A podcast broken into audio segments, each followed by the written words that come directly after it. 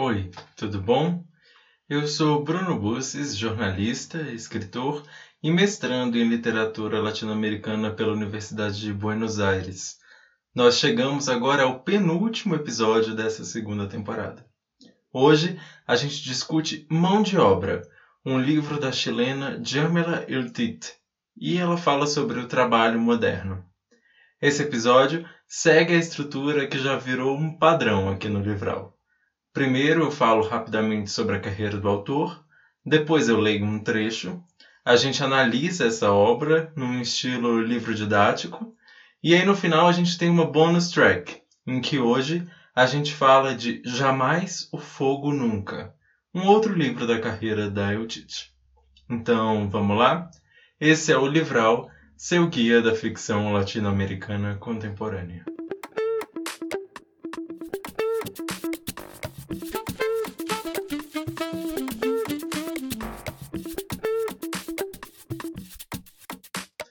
Jamila Utit é uma escritora de 71 anos.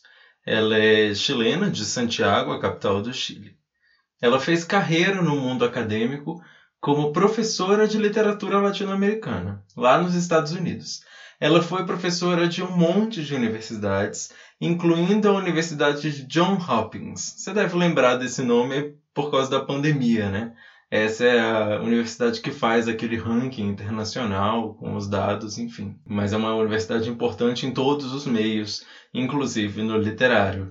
A Jamila Utid também atuou no Reino Unido, onde ela foi professora da Universidade de Cambridge. Então o currículo acadêmico dela é invejável, né? A gente vê logo. Mas o currículo artístico dela também não fica atrás, não. Ela atuou nos bastidores da arte durante muitos anos. Durante a ditadura do Pinochet, que foi gran, a grande figura da ditadura militar no Chile, principalmente nos anos 70 e 80, ela, tanto como escritora, como artista visual, enfim, ela atuou ali nos bastidores da arte, ajudando a fazer exposições, a publicar livros, naquele momento que foi bastante difícil para a cultura chilena. Foi só com a chegada da democracia, porém, que ela publicou o primeiro livro dela, o romance Lumpérica, de 1983. Entre os muitos prêmios que esse livro ganhou, todos destacaram o estilo bastante engajado da Jamila de fazer literatura. Ela está sempre discutindo com um estilo bastante duro, como ela mesma definiu numa entrevista para o El País em 2017. Ela está sempre fazendo um debate político a partir da literatura. Ela sempre tem posições à esquerda, mas posições fortes políticas para discutir a partir das palavras dela. É uma literatura, enfim, muito social, como a gente vai ver no trecho de Mão de Obra, que é o livro tema desse episódio. Esse livro está dividido em duas partes. Eu vou ler um trecho da primeira parte do livro. Assim, a primeira parte é narrada por um personagem, tem um protagonista, e a segunda parte tem vários protagonistas. Então, por isso eu optei por um trecho da primeira parte embora a segunda parte seja mais interessante. Esse livro não foi publicado ainda no Brasil, então o trecho que eu vou ler tem tradução minha, tá? Vamos lá?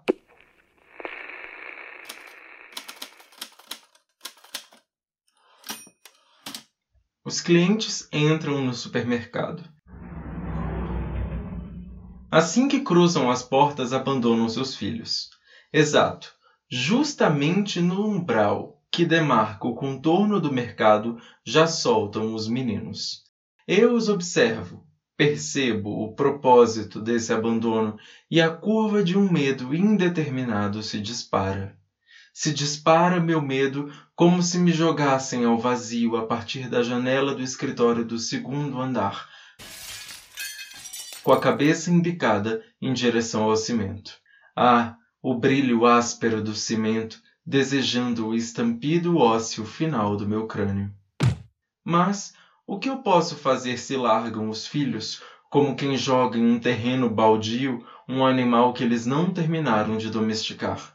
E os meninos vão crescendo espasmáticos até alcançar os sons mais ensurdecedores, uns gritos que atravessam e destroem os corredores, enquanto correm, me atropelam, me agridem e se transformam em uma realidade impossível de contornar. representam um verdadeiro castigo de Deus quando aparecem uivando pelas esquinas, me empurrando e chorando sem a menor vergonha. Eles investem contra mim, porque querem doces ou chocolates ou refrigerantes e até o pão eles querem.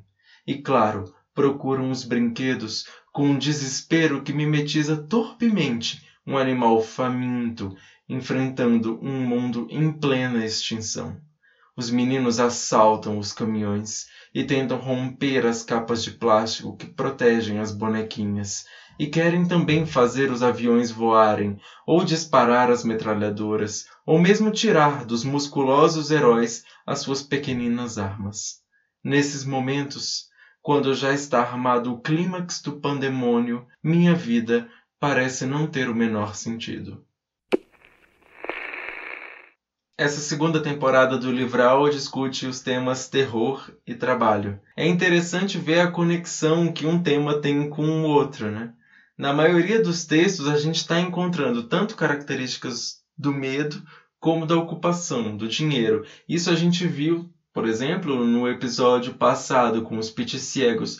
Tinha um medo ali naquele tema do trabalho. Né? Na vila também há uma incursão do terror por ali. E nos livros de terror também, alguns livros da Mariana Henriques que a gente discutiu, o tema do trabalho atravessa também. Então são dois temas que estão muito intrincados. Embora a gente falar que terror se misture com trabalho possa parecer uma piada, no final, ao longo desse percurso literário que a gente está fazendo, a gente está descobrindo que é muito verdade. E você pode acompanhar todos os episódios na ordem que você quiser, embora agora, já no penúltimo episódio, imagino que você não tem mais nenhuma outra opção que não seja pular para o nosso último episódio. Mas pera, pera, pera, que você ainda tem que ouvir o final dessa história aqui, que é impressionante. Enfim, partindo para mão de obra. Esse livro tem várias conexões com o tema do trabalho a partir do título do livro mesmo, né? Mão de obra. Também os capítulos têm títulos roubados de títulos de revistas sindicais do Chile, principalmente revistas dos anos 1930 e 1940, que é considerado o auge do movimento trabalhista por lá, que foi marcado por sangrentas greves de mineradores, enfim. Várias das revistas fazem referência a isso, e essas revistas foram tomadas como títulos para os capítulos da Jamila nesse livro mão de obra, embora os títulos acabem não tendo tanto sentido assim em relação com o que vai ser discutido no capítulo, a não ser que você faça uma análise bastante profunda para chegar nas conexões. O livro está dividido em duas partes. A primeira, de onde veio o trecho que eu li, conta a história de um trabalhador em primeira pessoa. Ela narra o cotidiano de um cara que é responsável pela manutenção de um supermercado. Mas ele é narrado tudo de uma forma bem terrorífica. Esse cara vai ficando cada vez mais perturbado pela servidão, pela exploração a que ele é submetido tanto pelos chefes quanto pelos clientes, pelos abusos, por enfim, por tudo que ele está vivendo, que ele termina no alcoolismo e ele é demitido. E ele deixa de fazer parte do relato, ele abandona o livro mesmo depois do final da primeira parte. A segunda parte do livro tem tudo a ver com essa época do ano em que está sendo lançado esse podcast. Final de ano, começo de ano, a gente tem vários plantões né, em supermercados, em shoppings, em centros comerciais, em que as pessoas ficam vendendo horas e horas e horas seguidas, sem descanso, em dias de feriado, para poder cumprir a demanda de consumo. Nesse caso, os funcionários desse mercado em que atuava esse cara, todos passam a ser protagonistas do livro juntos. Porque o que acontece? O supermercado em que eles trabalham vai ficar aberto no fim do ano sem fechar, 24 horas por dia. Então os trabalhadores eles começam a se reunir em uma espécie de conspiração contra os inspetores, que são assim os cargos não exatamente de chefia, mas são as pessoas contratadas para, enfim, espionar os trabalhadores. E lá no Chile não é permitida, pelo menos na forma em que está construída essa narração, não é permitida a associação de trabalhadores de forma sindical. Então eles ficam meio que formando um sindicato clandestino para lutar contra as exigências desses patrões que querem que eles trabalhem sem parar, sem descanso, sem comer, enfim. O livro é uma análise da condição precária de muitos trabalhadores, né, que são obrigados a abrir mão de muitas coisas, nesse caso, de estar com as famílias no Natal, no Réveillon, em nome de uma empresa que explora, enquanto eles são úteis e descarta assim que eles são inúteis. Então acho que é por isso que é tão interessante que esse livro comece com um personagem que era extremamente útil termina com ele se tornando inútil e sendo totalmente demitido do livro na primeira parte. Ele é demitido não só da empresa, como ele some do livro. Porque ele só faz sentido tendo um trabalho. Ele só faz sentido como personagem sendo útil. A partir do momento em que ele se torna inútil, ele deixa o livro. E quem vai ser protagonista são os outros funcionários, os que ficaram. Mas esse livro vai além também nas metáforas. O trabalhador líder da revolta que eles estão armando é o mais articulado, é o que fala melhor, o que cria, enfim, toda a máquina de greve deles. Esse cara acaba traindo o grupo. Ele aceita uma oferta de emprego para se tornar um inspetor. E ele denuncia todos os colegas que estavam fazendo parte desse sindicato clandestino antes mesmo das férias de Natal. Essa segunda parte do livro tem uma lógica bem parecida com o livro A Revolução dos Bichos, para quem lembra do livro George Orwell. Como aqui a gente adora spoiler, eu vou contar o final do livro. Do livro, no caso, Mão de Obra, não A Revolução dos Bichos, mas você pode supor que uma coisa tem muito a ver com a outra. Mesmo traídos, os trabalhadores escolhem seguir com a greve, eles fazem uma marcha, eles fecham as entradas do mercado e no fim eles ainda saqueiam toda a loja, eles destroem o mercado e fazem uma grande festa e parece que tudo vai mudar, porque é o grande momento de catarse assim dos trabalhadores. Tem um clima de animalização, eles agem como se não houvesse amanhã. Tudo, tudo sai do controle e isso tem a ver com o tema do trabalho que é também o tema de quanto pode suportar um corpo. Na verdade, esse é o grande tema desse livro. Aqueles trabalhadores envelhecem, eles enlouquecem de tanto trabalhar. E aí eles já não suportam mais. Até que ponto eles perderam coisas para se manter no emprego? E o que, que o emprego fez eles perderem só para eles renderem mais algumas horas? A questão trabalhista no Chile é determinante para esse livro, porque lá é o país neoliberal latino por excelência. É onde, por exemplo, as ideias do Paulo Guedes floresceram, se inspiram, né? E é onde os direitos do trabalhador são muito menores do que aqui no Brasil. Então, o final do livro, o final do livro em Apocalipse, tem muito a ver com o presente chileno, em que a gente viu uma série de revoluções em 2019 e 2020 pedindo uma mudança constitucional gigante para que esse tipo de abuso não fosse mais tão comum e tão cotidiano para se falar do Chile. Então, mostrando o lado ruim da moeda neoliberal e o que a Jamila Eltit já adiantava há muito tempo nesse livro aqui, Mão de Obra. Então o livro inteiro tem uma forma meio lírica de descrever as cenas, uma espécie de exagero poético, assim. A gente viu nesse trecho, por exemplo, as crianças, elas viram monstros que misturam os produtos de propósito, que sujam as coisas. A gente viu supervisores que são mais malvados do que o demônio, que os trabalhadores sonham com o momento em que vão poder ser jogados de uma janela e mortos na rua em vez de ir trabalhar, enfim tudo é tratado como se fosse um grande apocalipse nesse livro. E isso tem sentido, porque quando chega o apocalipse no final do livro, quando parece que tudo vai mudar, o que a gente encontra, na verdade, é que tudo foi só uma grande noite de loucura e no dia seguinte está todo mundo de volta para trabalhar com o rabo entre as pernas e pedindo para os chefes o emprego de volta. Embora esse livro pretenda então falar da realidade, ele não pretende ser realista. É um livro extremamente exageradista, digamos assim. E isso tem muito a ver com a própria obra da Jamila e com Jamais o Fogo Nunca, que é o livro que será o tema da nossa bonus track.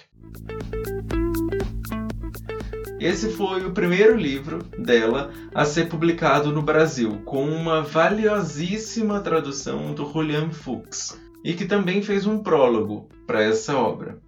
Nesse livro, a questão do trabalho fica um pouco de lado, mas não fica não a posição de luta política da Jamila Eutit. O livro é justamente uma pseudo-autobiografia, pseudo porque parece muito com a biografia dela mesma.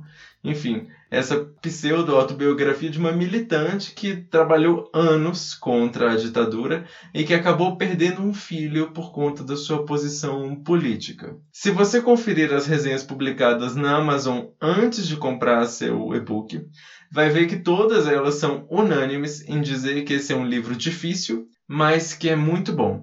Difícil e bom.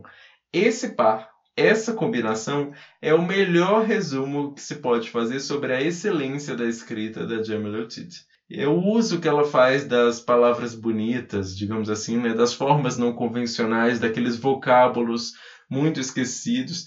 Ela usa isso, ela usa essas formas poéticas para escancarar os esqueletos que estão presos no armário, a sujeira que está embaixo do tapete. Então ela usa as formas para chamar sua atenção para um tema que talvez você não tivesse dado conta. Ela exagera, ela usa a realidade exagerada, realidade aumentada, digamos assim, de um trabalhador que prefere ter sonhos suicidas a ter que lidar com as crianças que frequentam o supermercado em que ele trabalha e isso é para mostrar para a gente que condições que aquela pessoa está trabalhando na nossa realidade, não dentro de um livro. Se você se interessou pela obra dela e quer alongar o papo, você pode me encontrar no Instagram, porque esse episódio está chegando ao fim e eu acho que vai ser um dos pouquíssimos episódios dessa temporada em que a gente vai terminar no momento certo, né? A edição e a produção do Livral é de minha autoria. O próximo e último episódio da segunda temporada do Livral traz um livro que se tornou uma paixão minha recentemente. Se chama A Virgem Cabeça, da argentina Gabriela Cabezón Câmara. Essa aventura que mistura populações LGBTQ, violência urbana, catolicismo, começa assim que esse episódio aqui acabar. E eu te espero lá. Mas antes da gente terminar, eu só quero ressaltar que se você quiser tratar sobre qualquer outro livro da literatura latino-americana contemporânea, você tem um espaço para me encontrar. É o meu Instagram, arroba Vou estar te esperando por lá. Tchau, tchau.